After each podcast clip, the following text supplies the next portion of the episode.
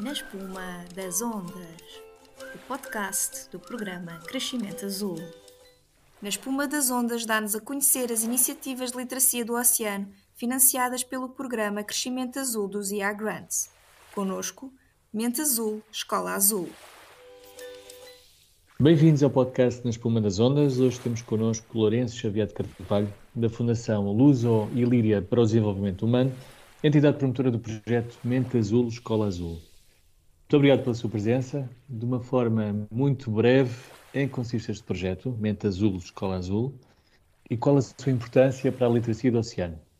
Este projeto é um projeto que pretende criar um núcleo itinerante de formação uh, em literacia do oceano, mas com uma particularidade, uh, dando aqui um olhar especial sobre a ética subjacente a todos os temas relacionados com a literacia do oceano. Ou seja, eh, vai se centrar sobretudo na formação de jovens em contexto escolar, em parceria com o programa Escola Azul e tal como o próprio nome do projeto indica, pretende então promover as mentes azuis nas escolas azuis. Okay? Portanto, uh, realçando a dimensão da ética pessoal e social das pessoas que se tornam ativistas uh, do, do oceano. Portanto, este é o, objetivo principal. Acessoriamente, uh, pretende também, através de atividades que se realizam uh, em sala e no mar, uh, criar competências básicas de segurança em meio aquático. Portanto, queremos que, estando aqui à beira-mar plantados, Uh, temos grandes vantagens em criar uma nova geração com competências de base em segurança uh, no mar. E, e isso pode-se atingir de forma rel relativamente simples uh, com ferramentas certas. E este projeto ajudou-nos a criar então este conjunto de ferramentas que é um, um núcleo itinerante, uma caravana, uma autocaravana com um barco que vai às escolas e às localidades levar as crianças e os jovens ao mar. Portanto, este é o principal objetivo. Muito bem, podemos dar uh, alguns exemplos destas ferramentas, de forma mais específica, que ferramentas de segurança que podem dar a estes jovens e, e que noções de, de ética vá, podem uhum. transmitir? Sim, Pronto, a nível, uh, na dimensão da segurança, uh, há, há competências fundamentais que passam ao lado da maioria das pessoas, mesmo até uh, aqueles que participam em jovens na natação, por exemplo, e que têm sobretudo a ver com o meio subaquático e não tanto com uh, uh, as atividades à superfície.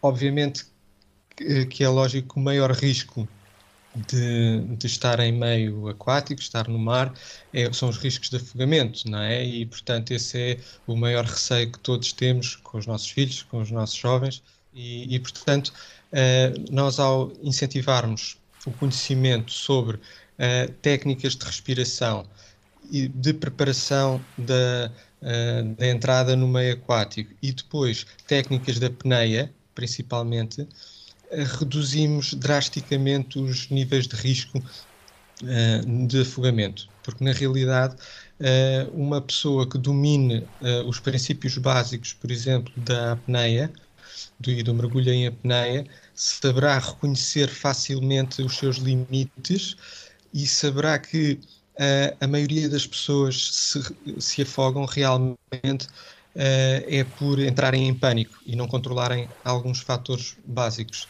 E, e raramente uma pessoa morre afogada.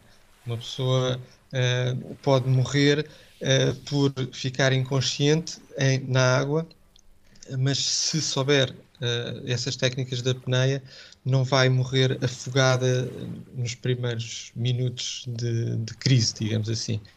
Uh, e, portanto, este, na dimensão de, de, segurança é esta uh, a vertente. Na dimensão ética é, sobretudo, uh, desenvolvermos uma intencionalidade em todas as atividades que fazemos relacionadas com a literacia do oceano. Ou seja, nós podemos estar a, a transmitir conhecimentos e até incentivar ações e práticas de, de desporto náutico, de limpeza dos oceanos, etc mas se nós criarmos uma intencionalidade de, ao fazermos essas ações, estarmos a desenvolver o respeito pelo mar, a solidariedade entre as pessoas que estão a fazer essas ações, a, a fazer do mar um, uma ferramenta de aprendizagem, nós aprendermos com o próprio ambiente, que o ambiente aquilo que o ambiente uh, náutico e marinho uh, nos ensina só por estarmos a vivenciá-lo, em termos de harmonia, em termos de paz, em termos de unidade. Uh, podemos colher muito mais frutos da nossa experiência com o mar do que se estivermos unicamente a desempenhar as atividades. Portanto, aqui é tentarmos unir o, o fazer no mar com o ser e o estar no mar. Portanto, e este é a, a principal, a, o principal objetivo. Muito bem. E quais são as expectativas uh, para este projeto e em que fase é que se encontra neste momento?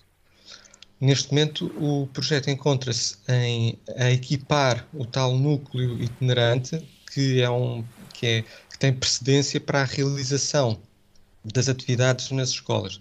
Portanto, este ano, uh, decorrente da, da, crise que houve, uh, houve imensos atrasos de fornecimentos de equipamentos e materiais específicos na área náutica uh, e, portanto, nós tivemos um, um, ligeiro atraso de cerca de três meses na recepção do material. Estamos a falar de material náutico, embarcação, motores, equipamentos acessórios, etc. Uh, eh, neste momento estamos em, em condições de já iniciar a divulgação e uh, o recrutamento, digamos assim, dos, dos grupos de formação, que vai ser um uh, na Zona Norte, outro na Zona Centro e outro na Zona Sul. Vamos realizar estas ações nas escolas, ações presenciais, uh, na escola, em sala, digamos assim, em auditório para um grande número de, de, de, alunos e depois uma seleção de alunos que irão a uma piscina preparar algumas técnicas de, de segurança e depois uh, iremos para o mar na mesma zona, na mesma localidade.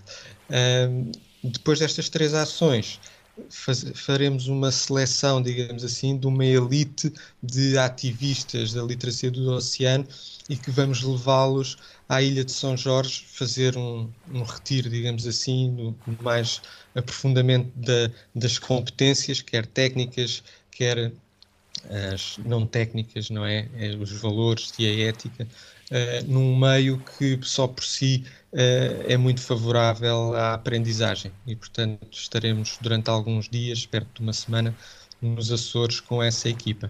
E no final, faremos uma conferência uh, com os principais stakeholders para fazer uma avaliação global do, dos resultados alcançados.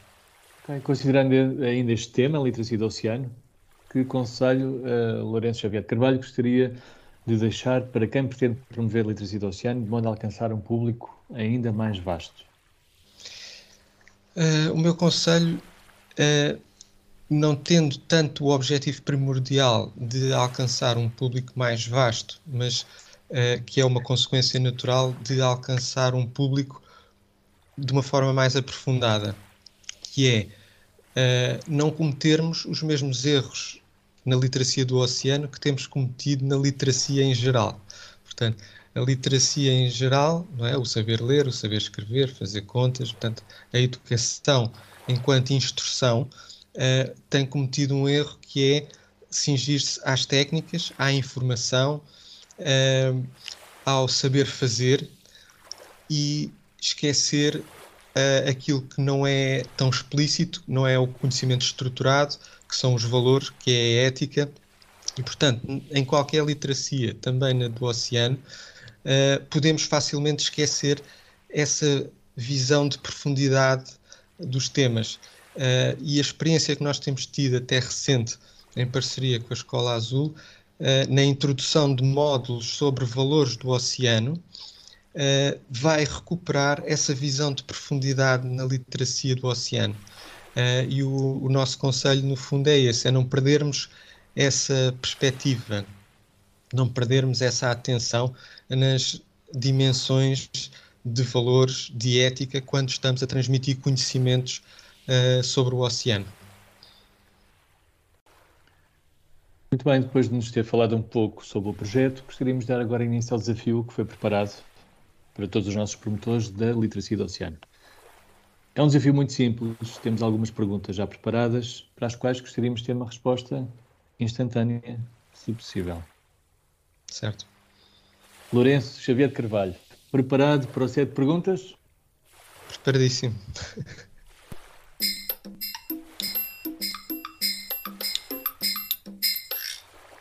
Então, a primeira pergunta é: doce ou salgado? Salgado. Água pelo joelho ou aventura em alto mar? Alto mar. Uma viagem a Marte ou até a Fossa das Marianas? Fossa das Marianas. Quarta pergunta: muito salitre ou já alguma artrite? Graças a Deus, muito salitre ainda. muito bem. Quinta pergunta: um tiro no porta-aviões ou uma bazuca? Tiro no porta-aviões. E agora estamos quase a terminar, temos mais duas perguntas. Que peixe mordeu o anzol? Que peixe mordeu? O mais recente foi um robalo. E um mergulho que ainda não tenha dado? Uh, mais de 20 metros de profundidade, ainda não tem. em apneia. Muito bem. O próximo mergulho vai ser a mais de 20 metros. Ser o próximo desafio. Exato. O, muito obrigado pela participação. Não sei se há, há, mais alguma informação que queira partilhar, algo que ainda não foi falado sobre o projeto. Estamos a terminar aqui esta nossa conversa. Não, penso que, penso que abrangeram todas as questões essenciais. Muito bem. Muito obrigado mais uma vez pela participação. Ficamos assim a conhecer melhor o projeto Mente Azul, Escola Azul. E ouvimos os conselhos e as preferências de Lourenço Xavier de Carvalho. Despedimos por agora até ao próximo episódio de Na Espuma das Ondas. Obrigado. Obrigado também. No próximo episódio, não percam a oportunidade de conhecer melhor o projeto SB Oceans Junior Edition. Na Espuma das Ondas, podcast do programa Crescimento Azul.